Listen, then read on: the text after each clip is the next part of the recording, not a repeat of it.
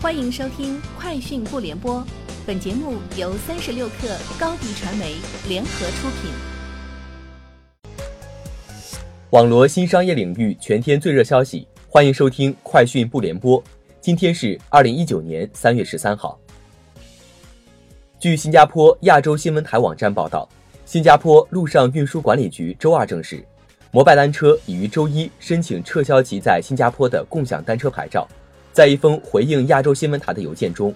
，LTA 表示其正在评估摩拜的申请，将与摩拜继续合作，确保公司已经探索过各种可能性，包括将现有资产或运营转让给现有的其他牌照持有者，以最小化对消费者的影响。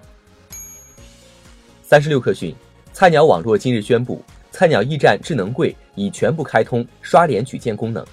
从今天开始。国内所有带摄像头的菜鸟驿站智能柜均已经开通刷脸取件功能，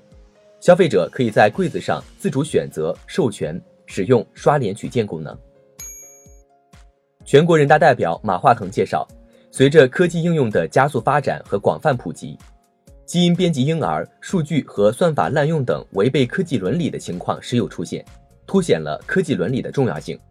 应对和解决这些问题。需要我们对科技伦理的关键问题在认识上有共识，行为上有共振，才能发挥好科技伦理对科技创新的调节作用，促使科技活动朝着更加有利于人类和人类社会的方向发展。三十六氪讯，针对易道 CEO 龚振兵将离职的传闻，涛运资本 CEO 温晓东在朋友圈发文回应称，近期我们与龚振兵先生经过友好协商，达成共识。龚振兵先生即将卸任易道 CEO 职位，然此时离职手续尚未办理，更不存在未达到董事会考核一说。格力电器董事长董明珠表示，一直主张格力公司股东是投资者而不是投机者，从来不主张在股市上进行一个大幅的波动，让一部分人受益。外商投资法将进一步打开中国开放的大门，中企和外企的合作将更加紧密。芯片本身没有做多大，只是为公司自己的空调产品做完整的系统配套。这一轮减税降费力度较大，降低税收可以为企业创造更好的环境。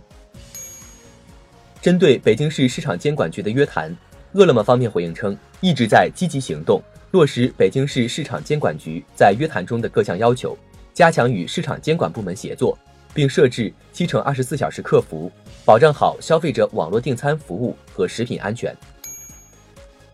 三十六氪讯，天眼查数据显示，蚂蚁金服新成立全资子公司杭州蚂蚁聚会网络技术有限公司，注册资本一千万元。该公司成立于二零一九年二月十三号，经营范围包括网络信息技术、计算机软硬件、代理国内广告、会展服务、翻译服务、电子产品设计。数码产品设计等业务。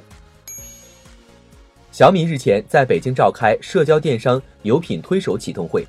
有品推手是以小米有品中的商品为基础推出的会员制社交电商平台，采用相对封闭的邀请制，用户下载后需要输入邀请码才能查看平台内容。有品推手已陆续导入小米有品平台中的产品，